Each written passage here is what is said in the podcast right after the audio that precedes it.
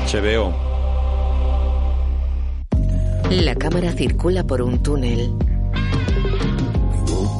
Varios coches salen del túnel y circulan frente a la isla de Manhattan. James Gandolfini, Lorraine Bracco, Las torres gemelas se reflejan en el retrovisor del coche de Tony. Eddie Falco, Michael Imperioli, El coche llega al peaje de la autopista a Nueva Jersey. Tony coge el ticket. Dominique Chianés, Vincent Pastore, Tony se enciende un puro mientras conduce. Steven Van Sant,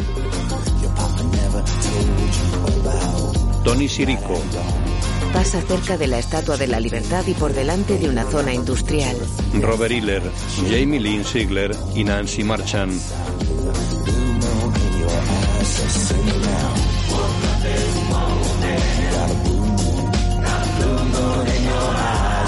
Circula sobre un puente. Pasa ante una iglesia, sobre vías de tren y bordeando el río. Director de fotografía, Alik Sakharov. Pasa frente a una zona industrial y frente a un cementerio. Circula por calles de Nueva Jersey. Ante casas unifamiliares.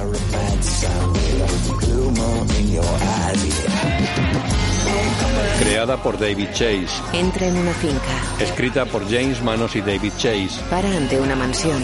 Dirigida por Allen Coulter. Tony baja del coche. Los Soprano. La imagen funde a negro.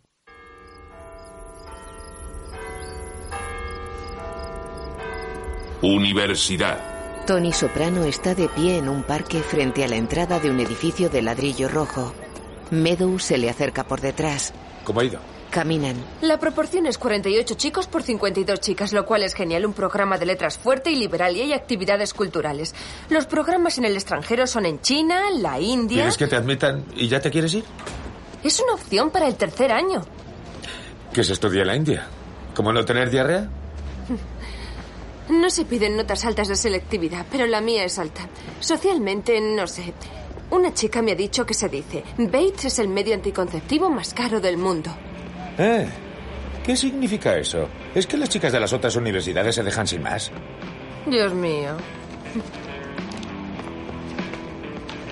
Es bonito, ¿eh? Sí.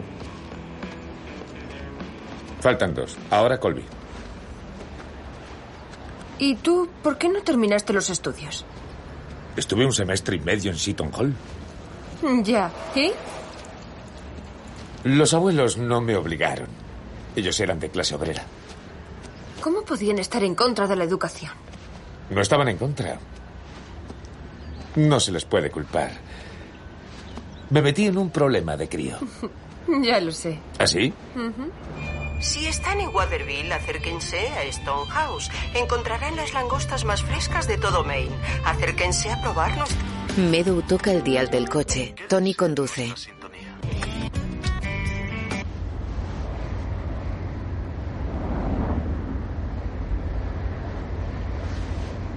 ¿Tú eres de la mafia? ¿Si soy de qué? Del crimen organizado, como se llame. Eso es una parida. ¿Quién te ha dicho eso? Llevo viviendo en casa toda la vida. He visto aparecer a la policía con órdenes de registro y que se te llevaban. ¿Y nunca has visto al doctor Cusamano salir de noche por una urgencia? ¿Sus hijos han encontrado alguna vez 50 mil dólares y un 45 automático mientras buscaban huevos de Pascua? Me dedico a la gestión de desechos. ¿Por qué se supone que debo pertenecer a la mafia? Es un estereotipo y es ofensivo. Y tú eres la última persona que quiero que lo perpetúe. Vale. No hay mafia. Meadow mira a su padre. Él la mira y se aguantan la mirada. Oye. Meadow, ya eres una mujer. Bueno, casi. Una parte de mi dinero proviene del juego ilegal, no te lo puedo negar.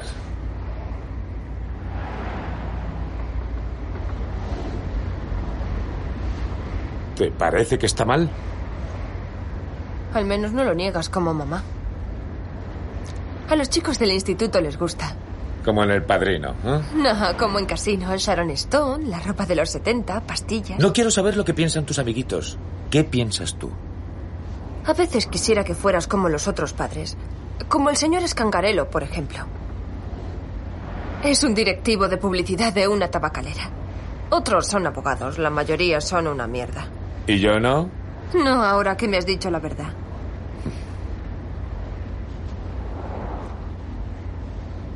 Oye, Meadow, parte de mis ingresos proviene de negocios legítimos, del mercado de valores y... Déjalo, anda. Venga, ya vale. No empieces con milongas. Acciona la radio. En una gasolinera, Tony está en una cabina. ¿Cómo está mi cielo? Tan cabreada que se me nubla la vista. ¿Te has acatarrado? No, es por mi prima Svetlana. ¿La amputada? Lleva dos meses en este país y resulta que ya se va a casar. Ya conocías el trato. Tengo dos críos pequeños. Ya hemos hablado de ello. Sí, y una esposa cuando quieres estar con ella. Dime qué tengo yo en la vida. ¿Cómo me alegra haber llamado? Si no me quieres oír, cuelga. ¿Qué tal el jacuzzi? ¿Funciona bien? No me tires a la cara las cosas que me compras, ¿vale? La pierna ortopédica se le cayó en una tienda y él la cogió en brazos como si fuera un caballero con armadura. Eh, tengo que colgar, viene mi hija. Ella tira el teléfono a la cama. Joder. Tony marca. Se fija en su hija riendo junto a un joven. Hola, ¿cómo estás? Un poco mejor. Me ha bajado la fiebre. Os echo de menos. ¿Qué tal van las entrevistas? Bien. Muy bien. ¿Le ha gustado a Bates? ¿Se le ha quitado ya la idea de ir a Berkeley? Él se fija en un conductor. ¿Qué cojones? ¿Tony? Sí. Te llamaré luego desde el motel. Carmela se queda en la cama confundida. Tony sale de la cabina mirando al conductor. El hombre lo mira y Tony disimula de camino a su coche. Conductor se va en un todoterreno negro. Meadow, vamos. Entra en su coche y arranca.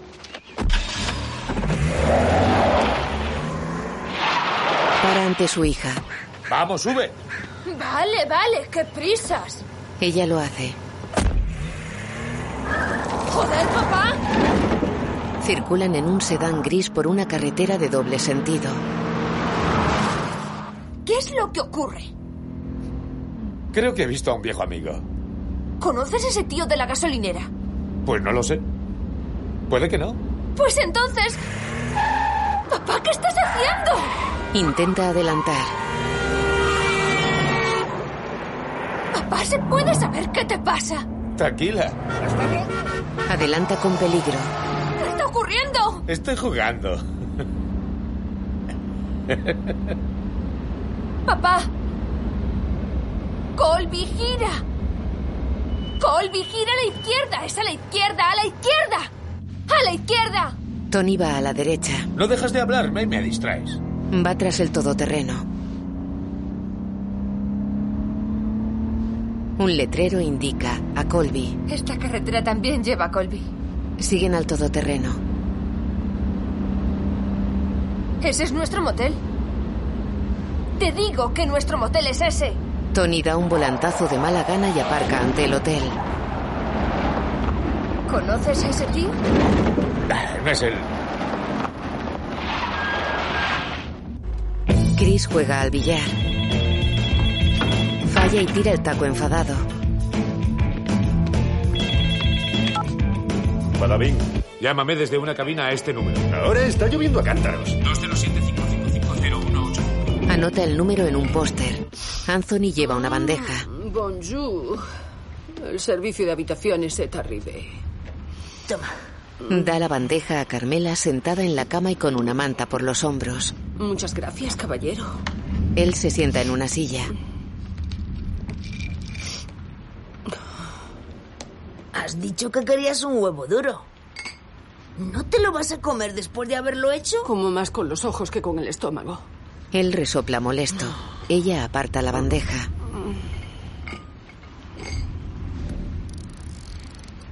¿Por qué no vas a casa de Jason? A jugar con la videoconsola. No, no, no, no, aparta ni un beso. Puedo contagiarte. Volveré como en una hora. Bien. El coche de Chris circula bajo la lluvia. Para ante una cabina. Chris sale del coche.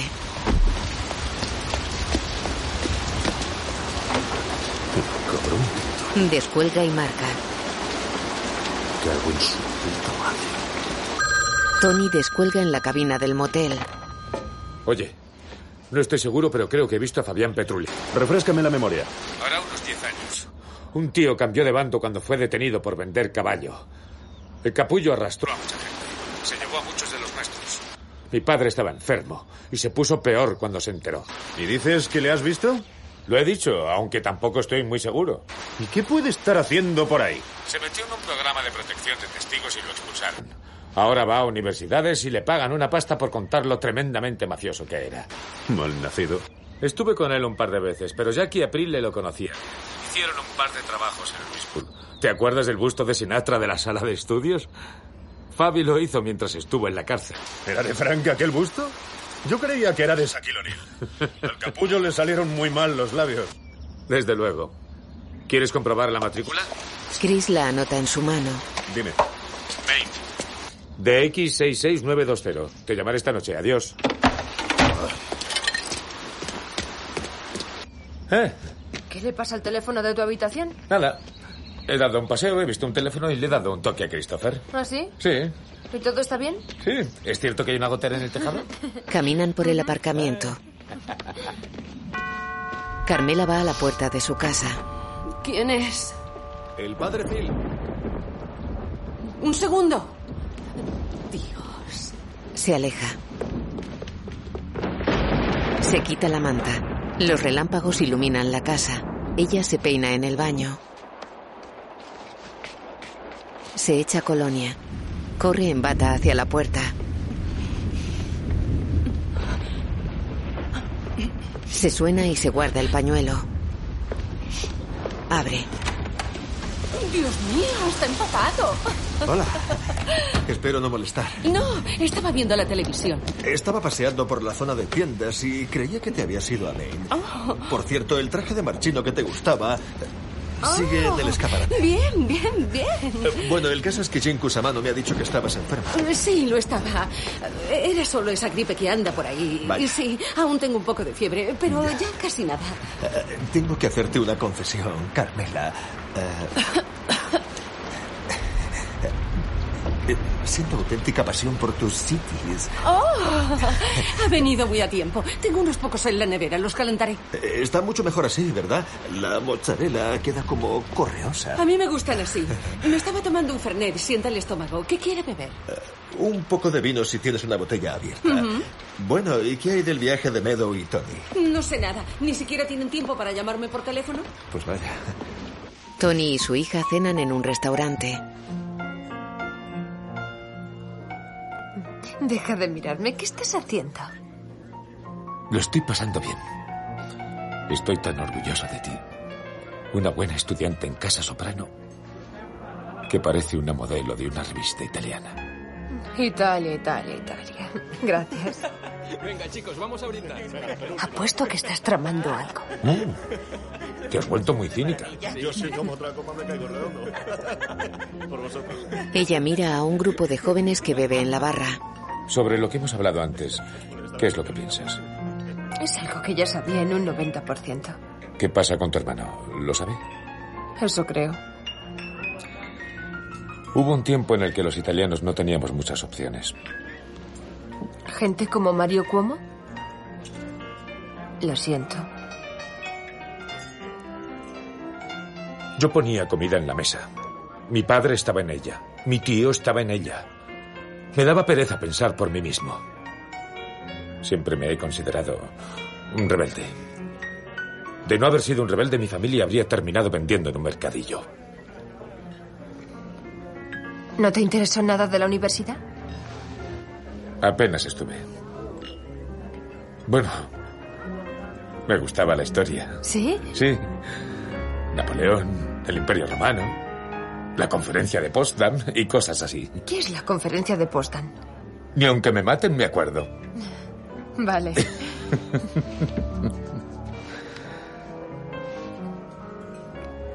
Tengo que contarte una cosa.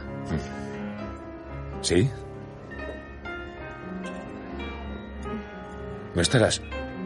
No, Dios. Hace un par de semanas unas amigas y yo nos metimos speed, nos metimos bastante durante unos días. ¿Qué es qué? Fue por lo de la selectividad y por la presión general de la vida. Necesitábamos algo para soportar. Esa mierda te puede matar. Lo sé. Debería darte un buen cachete. ¿De dónde lo sacaste? Si hubiera pensado que me ibas a soltar una charla, no te lo habría contado. Sé realista. ¿Qué creías que iba a decir? ¿De dónde lo sacaste? No esperes que te lo diga, sobre todo después de tu reacción. ¿Y por qué me lo has contado? Porque has sido sincero conmigo. No volveré a hacerlo. Pasé miedo. Todo delante de mis narices. Y yo sin saberlo. Lo siento. Perdona.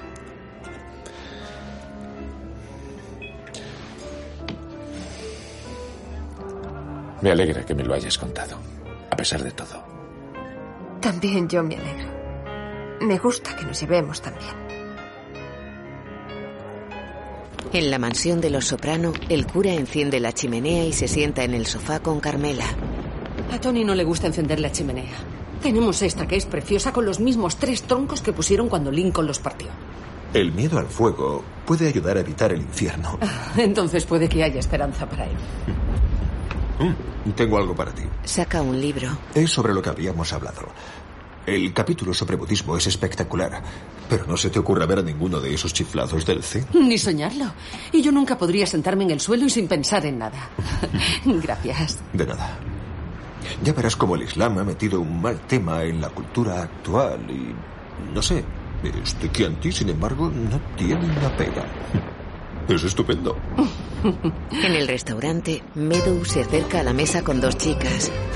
Papá, ¿Qué estabas haciendo? Él se levanta. ellas son Carrie y Lucinda. ¿Qué tal? Van a Colby. ¿Sí? Pues acompáñalas.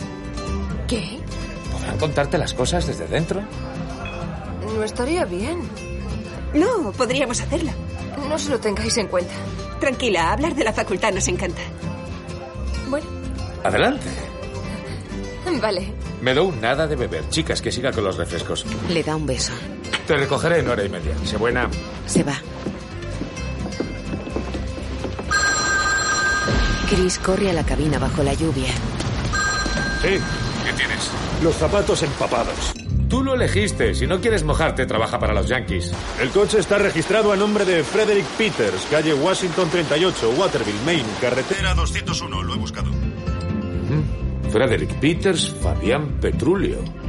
Se parecen bastante. Sí, bastante. ¿Qué piensas hacer? No lo sé. Tengo a Meadow aquí. Joder. Vaya pesadilla. Si quieres voy para allá y me ocupo de todo. No, gracias. Tú quédate. Dale ya me acuso. Poli. ¿Es que ellos pueden hacerlo y yo no? No seas tan sensible. Su amigo Jimmy murió en prisión por ese cabronazo. Se lo diré yo a ellos. Primero, tengo que identificar con seguridad a ese tío. ¿No me dijiste que era él? Llevo sin verle 12 años. Tengo que asegurarte. Te llamaré a medianoche. Espera hasta entonces. En la mansión, el cura y Carmela están en la cocina. Él bebe mientras hace una ensalada. Crees que soy un snorres, ¿verdad? ¿Qué? Es Yiddish. Alguien que se presenta siempre que hay comida gratis. Usted viene mucho. Y es un hombre al que le gusta comer. No le entiendo cuando dice cosas en yiddish. Bueno, es que mi barrio en Yonkers es una mezcla de judío e italiano. Una mezcla cabezota. ¿Y eso qué significa? Eh, que es una unión de fuerzas. Ah. Sí.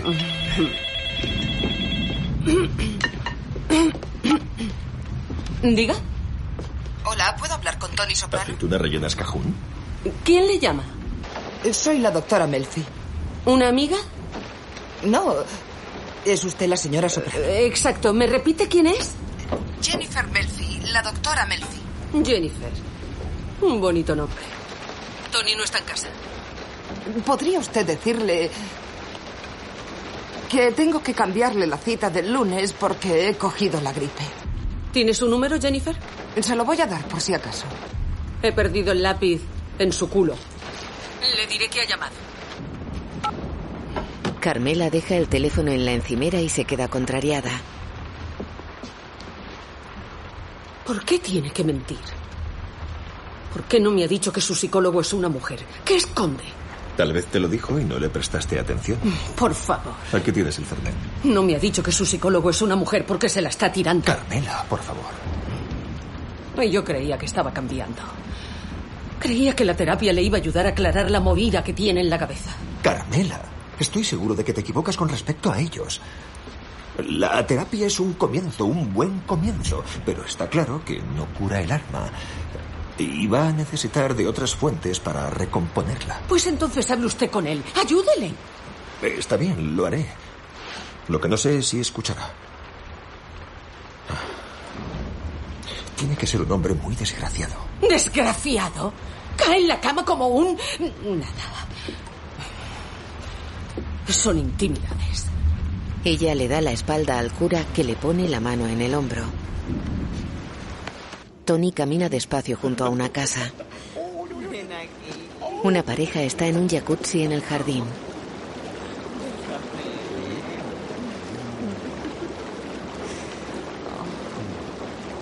Una niña está asomada a la terraza. ¡Mami! ¿Sí, cielo? ¿Me puedes acostar? Tengo miedo. Claro, mi vida. Espera. Ella sale desnuda. Sí, pero se ha despertado. Papi viene también, cariño. Estaremos contigo hasta que te duermas. Perdona, papi. Sí, sí. Él se enrolla una toalla a la cintura y entra en la casa.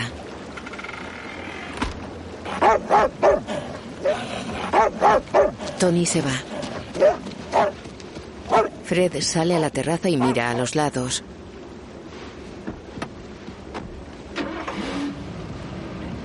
Se fija en el sedán gris que se aleja. Sale de su casa mirando hacia la carretera. Mira preocupado a su alrededor, en la mansión. Estos pimientos rojos le dan un toque picante muy especial. Mm, qué rico. Oh, igual de bien que estaba Willem Dafoe. Me cuesta creer que Cristo se pareciese a él. ¿Puedes pasarme el queso? Y no es que Willem Dafoe no estuviera bien, pero la historia es confusa. ¿Cómo puede bajarse de la cruz?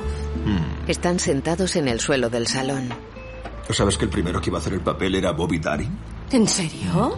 Uh, Otra película. No, del todo. Comen en la mesa de centro. ¿Hablas conmigo, Pilatos? Estarás hablando conmigo porque no veo a nadie más por aquí. Si nos olvidamos de Barrabás. ¿Sabes lo más extraordinario? Si coges todo lo que Jesús dijo y lo sumas, da solo para hablar durante dos horas. No. No, pero he oído lo mismo de los Beatles, solo que era sumando todas sus canciones y que solo eran 10 horas. Sí. Claro que no es solo lo que Cristo dijo, son sus hechos. Ahí está mi pregunta. Entiendo lo que hizo, pero mucho de lo que dijo no lo entiendo. Como el sol sale para los justos y los injustos por igual. ¿Por qué? Porque Cristo decía que todos somos... ¿Y que las putas irán al cielo antes que muchos honrados? Ah, Pues eso no está bien. Afrontemos, padre, que hay enormes contradicciones aquí. trata del amor. Piénsalo de esa forma. Explíquemelo. Puedo decirte que con suerte algún día aprenderemos a ser tolerantes, a aceptar y perdonar a aquellos que son diferentes. Cambiar a través del amor. Ella lo mira intrigada y pensativa.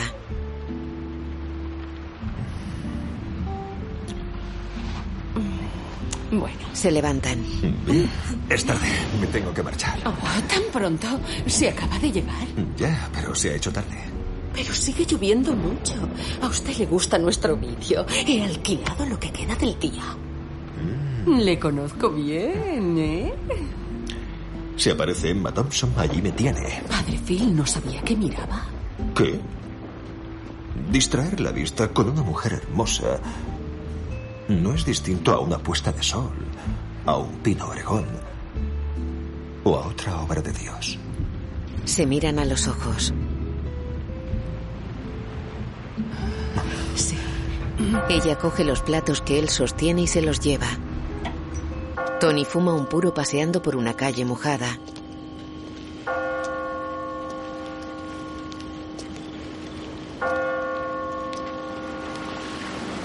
Mira el coche patrulla que pasa cerca de él.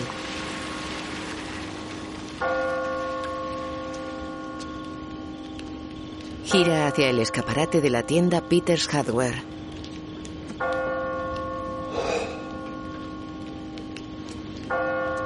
Se aleja y cruza la calle hacia su coche aparcado enfrente. Fred se acerca a un taller de reparaciones. Un hombre apila un neumático. Hola, Fred. Hola, Tanky. ¿Qué hay? ¿Le va a traer este año ese queso casero que hace? No sé, me da mucho trabajo. Eh, Oye, Tanky, me ha estado buscando alguien o han preguntado por mí. Un tipo alto que no es de por aquí. ¿Algún problema? No, no, no. Un capullo me dio con su barco mientras buceaba en el lago Caribú. Y dice que yo tuve la culpa. Si aparece, ¿quiere que le llame por teléfono? Sí, no me importaría. Hazlo, gracias. Dos chicas se paran cerca del taller. Fred va a su coche. Entra. Tapa una pistola con un periódico. El sedán gris llega a la cabina. Tony baja, se acerca a la cabina y ojea el listín telefónico.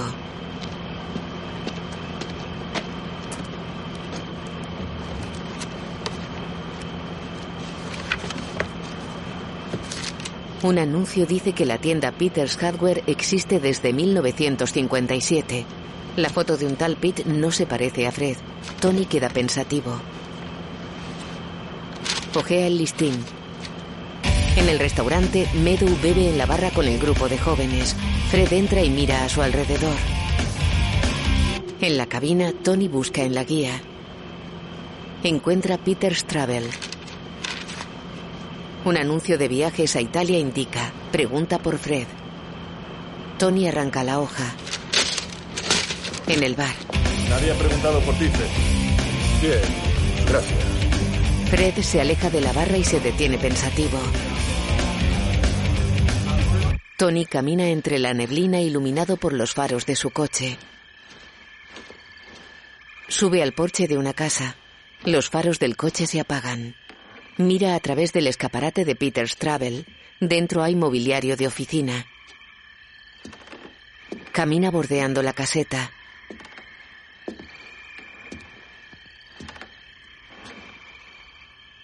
Mira a través de otra ventana. Hay un busto del presidente Reagan. Tony se fija en él y sonríe. Los labios del busto están abultados. Hola, soplón. Se va. Fred está frente al motel. Es moreno y lleva gafas de pasta. Se fija en una limpiadora que entra en una habitación.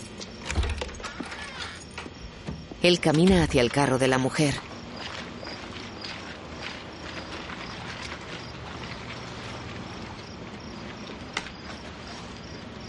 Coge la lista de habitaciones y lee. Hay dos habitaciones a nombre de Soprano. Fred se queda pensativo. En la mansión, Carmela y el cura ven la tele. Déjeme solo, señorita Kenton. ¿Por qué no me enseña su libro? Este es mi tiempo privado. Lo está usted invadiendo. Ah, con que sí. Estoy invadiendo su tiempo privado. ¿De qué trata el libro? Venga, enséñemelo. ¿O me está protegiendo? ¿Es eso lo que hace? Me impresionaría. Estropearía mi carácter. Carmela llora. Déjeme verlo. Ella intenta coger el libro que él sostiene en la mano. Carmela y el cura miran intrigados.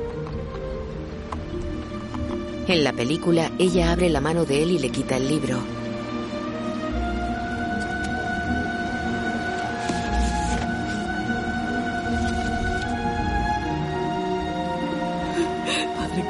Lo soporto. ¿Por qué? ¿Qué ocurre? Soy una persona horrible. Oh, no, no. Él apaga la tele. Eres una mujer maravillosa. No, lleva tiempo carcomiéndome.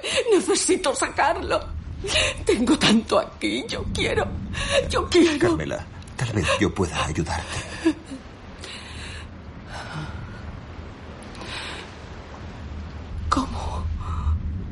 Ambos se miran a los ojos y a los labios. ¿Cuándo te confesaste por última vez? Bueno, fue... ¿Quieres confesarte conmigo? ¿Aquí mismo? ¿Ahora? El mundo entero es la casa de Dios. Él lo oye y lo ve todo.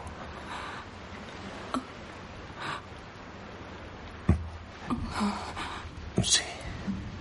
Él se gira en el sofá de espaldas a ella. Saca una estola y se la pone al cuello.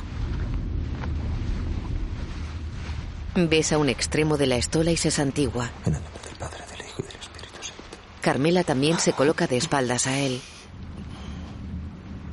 Perdóneme, padre, porque he pecado. Llevo cuatro semanas sin confesarme. ¿Qué, qué estoy diciendo? Es mentira. Llevo sin confesarme de verdad. Veinte años. Sigue. He abandonado.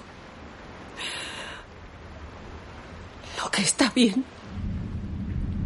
Por lo que es fácil.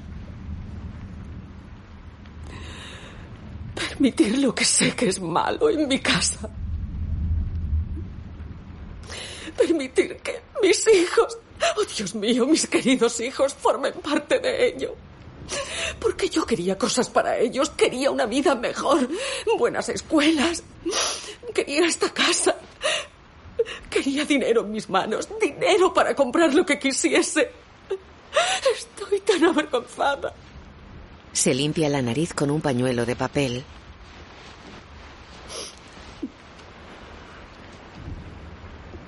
Mi marido. Creo que ha cometido terribles actos. Creo que ha- ya lo sabe todo sobre el padre Phil. Yo soy la misma, no he dicho nada, no he hecho nada al respecto. Tengo un mal presentimiento. Es solo cuestión de tiempo que Dios se resarza con atrocidad por mis pecados. Fred carga su arma dentro de su coche frente al motel. Tony llega en su coche. Sale. Va a la puerta del copiloto. Fred sale de su coche. Tony abre la puerta y saca a su hija. Uh, ¿Cómo hueles a tequila? Lo siento, papá. No te preocupes, hija. Tú ójate a mí.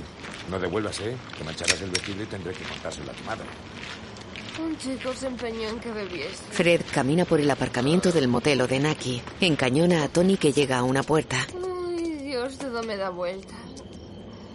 No estás enfadado, ¿verdad, papi? ¿Dónde están las llaves? Te las di a ti. Ah, sí, toma. Te quiero, papá. Fred miró a la pareja de ancianos. Tony entra en la habitación. Fred baja su arma.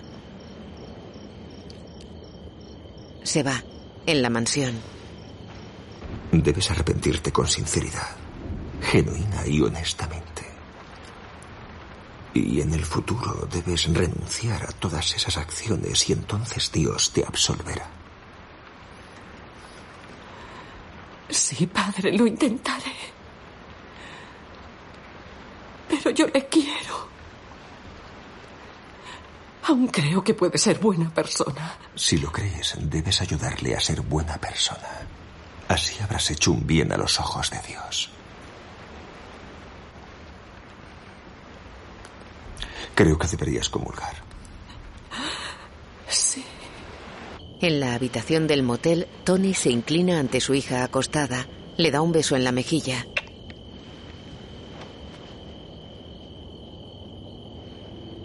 En la mansión, el cura saca un cáliz de un maletín. ¿Cómo es que lleva eso con usted? Tenía que ir a decir una misa para alguien que estaba en cuidados intensivos y...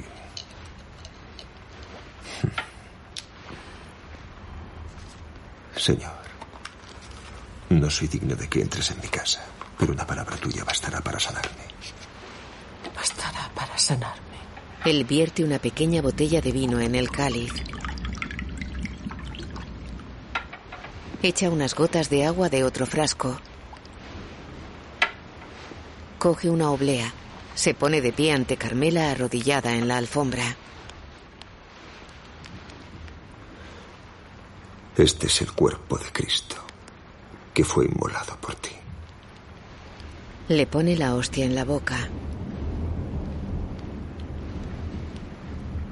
Coge el cáliz. Esta es la sangre de Cristo, que fue derramada por ti. Se lo da a beber.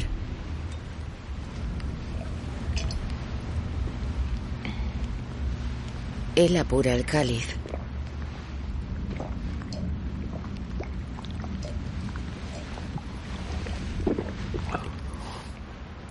Pone la mano sobre la cabeza de Carmela. Acepta el Espíritu de Cristo, nuestro Señor y Salvador. Amén. En el nombre del Padre, del Hijo y del Espíritu Santo. Amén. Ella se santigua.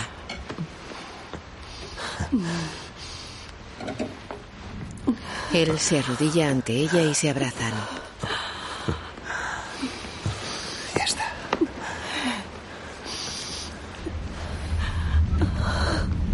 En el motel, Papá. Tony está en la cabina de fuera. He reservado un billete de avión para Boston, mañana a las 4. No había antes. No vengas. ¿Cómo que no vaya? Ya me aseguraré de que tú y Meadow salgáis del estado antes de que pase nada. Tenemos que vernos cara a cara. Esto es cosa mía. Soy tu soldado, Anthony. Este es mi deber, es lo que siempre hemos hablado. No se trata de eso. Esto es asunto mío. Tengo que responder en persona. Liquidar a un soplón me pondría un pelo de coño de tener el futuro resuelto. Pudo reconocerme en la gasolinera y podría darse a la fuga. Mira a Medu que sale del cuarto. Quédate ahí. Se acabó la discusión. Va hacia su hija. ¿Por qué vuelves a llamar desde la cabina?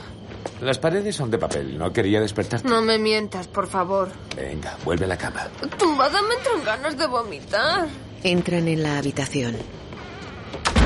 En la mansión, Carmela duerme apoyada en el hombro del cura, también dormido. Ambos están sentados en el suelo apoyados contra el sofá. Ella gatea hasta el teléfono.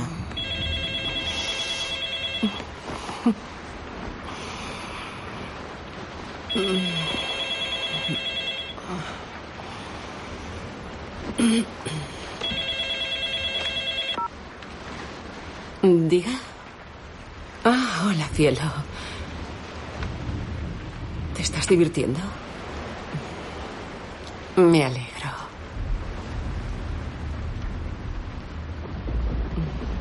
¿Vas a quedarte a dormir? Muy bien.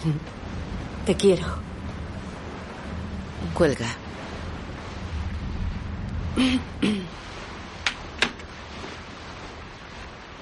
Mira al cura. Vuelve junto a él.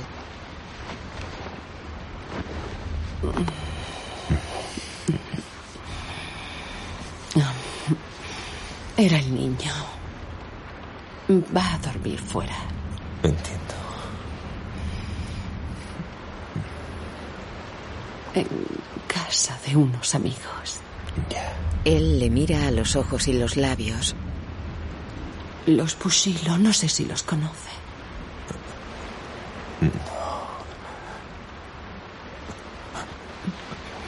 Él sufre arcadas y se levanta apresuradamente. ¿Se encuentra bien? Camina tambaleante.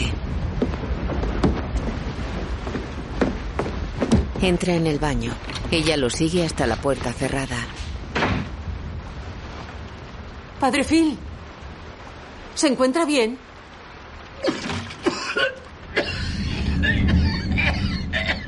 Carmela camina por el salón. Se detiene y se lleva las manos a la cara. Mira al frente. En el motel, Tony está sobre la cama.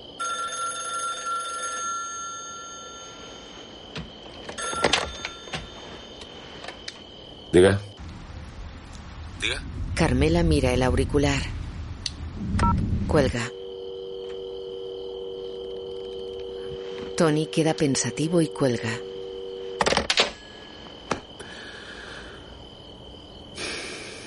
Mira al techo. En la mansión, Carmela está sentada a la barra de la cocina. Los relámpagos iluminan la estancia. De día en el motel, Medo y Tony salen de su cuarto.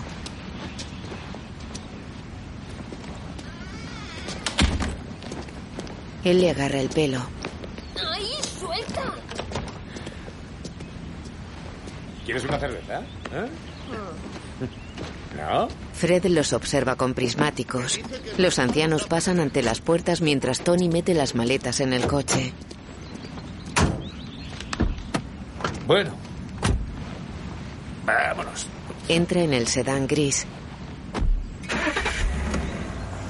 El coche se marcha. Fred deja los prismáticos y arranca. El coche de Tony sale a la carretera y se aleja.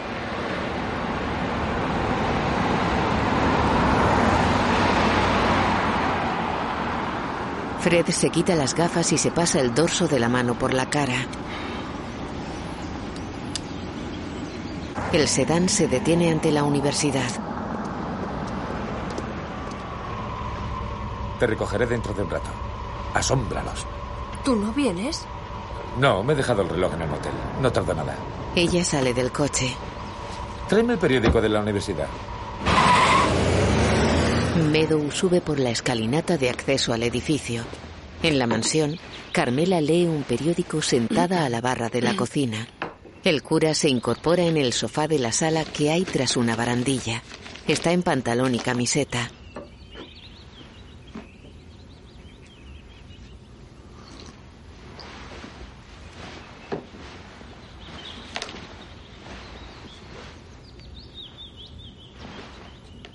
Mira a Carmela. Se acerca a la barra.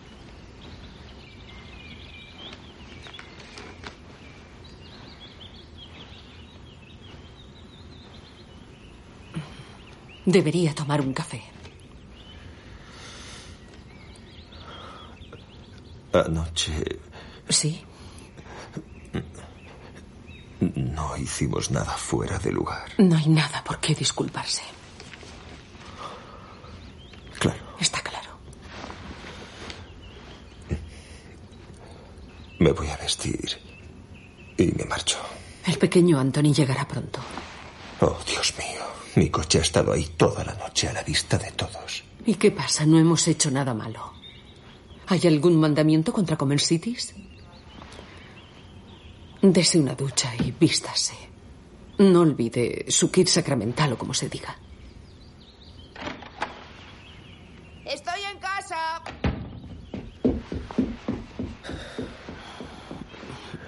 Carmela. No sé por dónde empezar.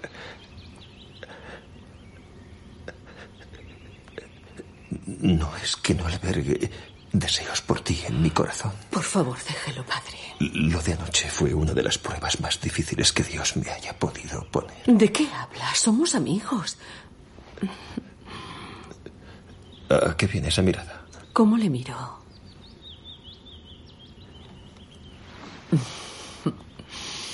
Estaba pensando en cuando vimos Casa Blanca la semana pasada. Esa nueva copia es genial, ¿eh? ¿Sabe cuando Bogart dice de todos los tugurios de mala muerte del mundo, por qué tuviste que venir al mío? ¿Por qué de todos los curas del mundo me tuvo que tocar el que es heterosexual? Carmela. Venga, es una broma. Se sonríen. Él le acaricia la barbilla. Se aleja.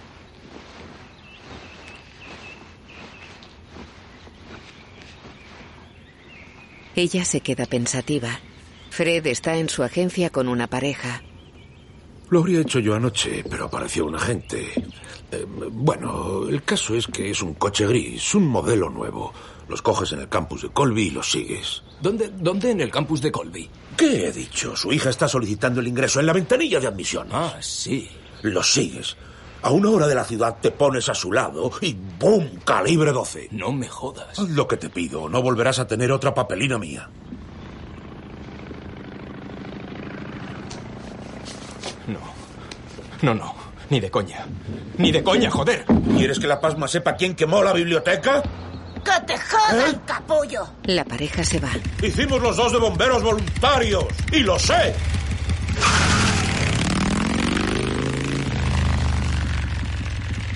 Fred está sentado con el teléfono. Sí, ¿está Doggy? Escucha atento. Cuelga.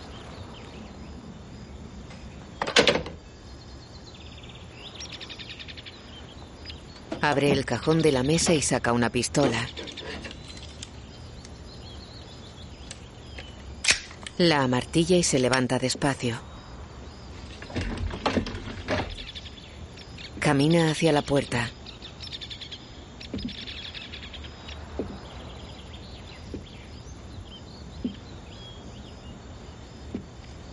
Sale de la caseta de su agencia de viajes.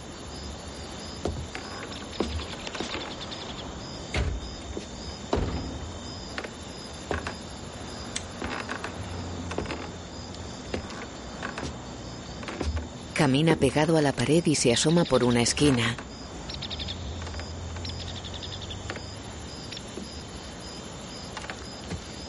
Se aleja de la caseta. Pasa ante un cartel publicitario y mira hacia su todoterreno.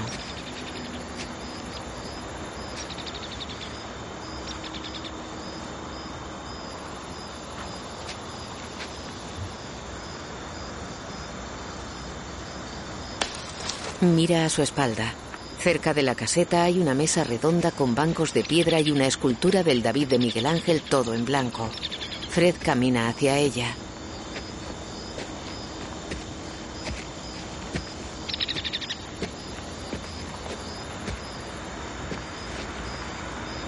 Se asoma por el otro lado de la caseta de su oficina montada sobre un remolque.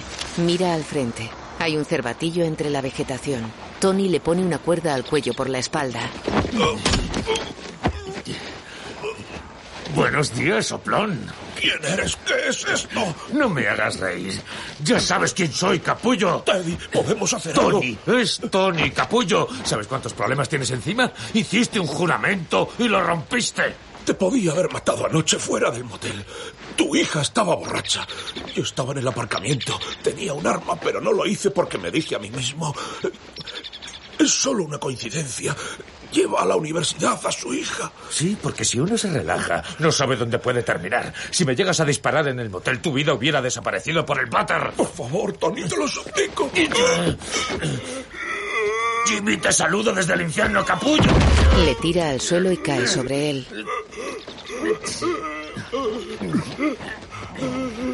Tony sujeta con las manos la cuerda y el cable con el que lo ahoga. El cable le hace sangrar las manos.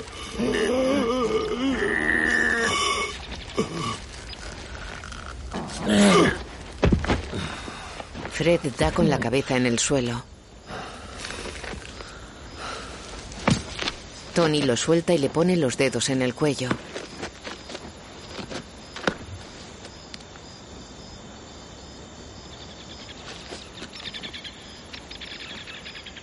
Mira al cielo. Se levanta. Se aleja del cuerpo de Fred quitándose el cable que enrolla su mano.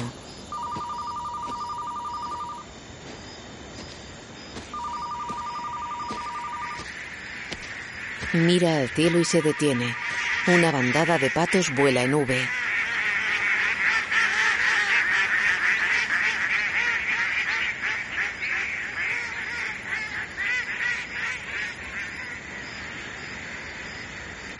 Meadow espera sentada en la escalinata de la universidad. Se levanta. Llega el coche de Tony.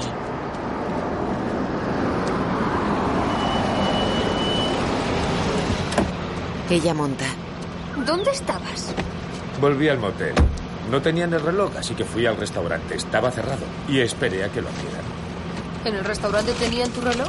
Sí, me lo quité en el baño cuando me lavé las manos. ¿Nos vamos? Aún falta mucho. Se marchan. Circulan por una carretera entre bosques de dos carriles en cada sentido. Medu se fija en el barro de los zapatos de Tony. ¿Y esos zapatos? Él se mira los zapatos. Me los ensucié en el restaurante.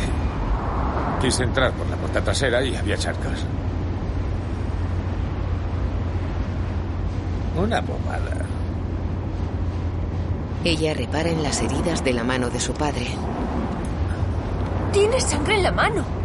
¿A dónde fuiste? ¿Viste aquel hombre, verdad, papá? Me corté con un cristal. ¿Qué hombre? El que dijiste que no conocías. Abanábola, ¿qué crees que ha pasado? No lo sé, ¿es que te has peleado? No lo sabes. Te montas una historia y no lo sabes. Fuiste a llamar por teléfono desde la cabina a la una de la madrugada. ¿Que yo fui a la cabina a la una de la madrugada? Discúlpame, señorita del tequila. No puedes recordar nada de anoche porque estabas viendo elefantes rosas. Te advertí que no bebieras. Estás siendo sincero conmigo, ¿verdad? Estás empezando a herir mis sentimientos. Dijiste que teníamos una relación especial. Exacto. O la tenemos o no. El tango lo bailan dos. Oye, ¿Qué?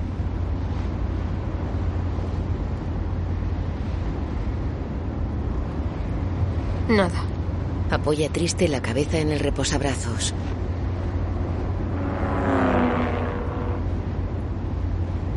Te quiero. Yo a ti también.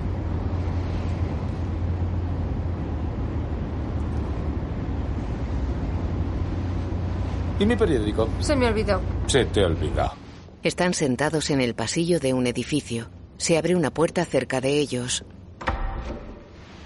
Señorita Soprano, pase. Ella se levanta y se acerca a la puerta. ¿Hablamos de su futuro? Entran. Tony sonríe sentado en el pasillo. Lee una inscripción enmarcada.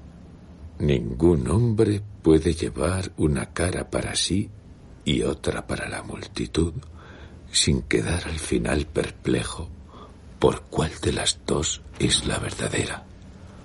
Hawthorne. Un joven pasa ante Tony. Es nuestro exalumno más famoso. Tony lo mira y mira la inscripción.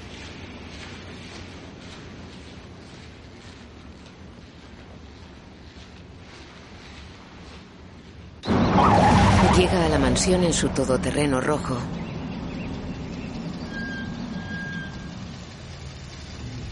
Carmela está en la cocina. Ah, aquí están los dos miembros que faltaban. ¿Qué tal todo? ¿Queréis comer algo? Yo sí, voy a llamar a Hunter. Carmela y Tony se besan. ¿Me quieres ahorrar todos los detalles aburridos? Qué viaje. Estoy baldado. Pero si Nueva Inglaterra es maravillosa.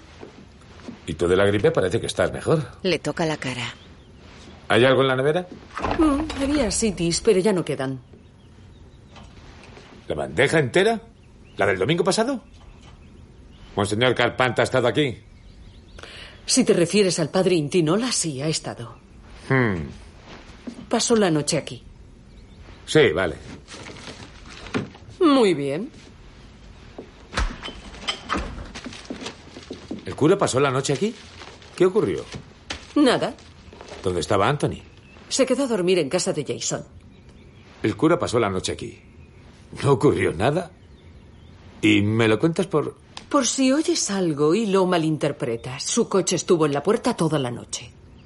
Esto es demasiado jodido incluso para darle vueltas.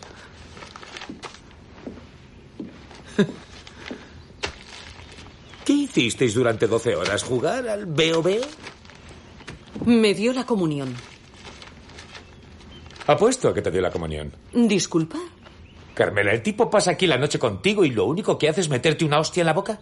Lo que dices raya el sacrilegio. No era mi intención. ¿Es que crees que miento? No lo sé, pero todo esto suena. ¿Te lo habría contado así de haber algo de lo que avergonzarse? ¿Crees que se trata del pájaro espino? Es marica. Está claro. De lo contrario, tendría que cuestionarme lo que estoy oyendo. Oh, Tony, me asombra cómo eres. Ah, por cierto, llamó tu psicólogo. Jennifer. Él se queda serio. Ella se va. Carmela, Va tras ella. creí que te parecería raro que viera a una mujer psiquiatra, eso es todo. Carmela, vamos. Son solo sesiones de terapia, solo hablamos. Se detiene. Va tras ella. La imagen funde a negro. Los títulos de crédito aparecen en caracteres blancos. Padre Phil, Paul Schulz. Fred Peter, Tony Ray Rossi.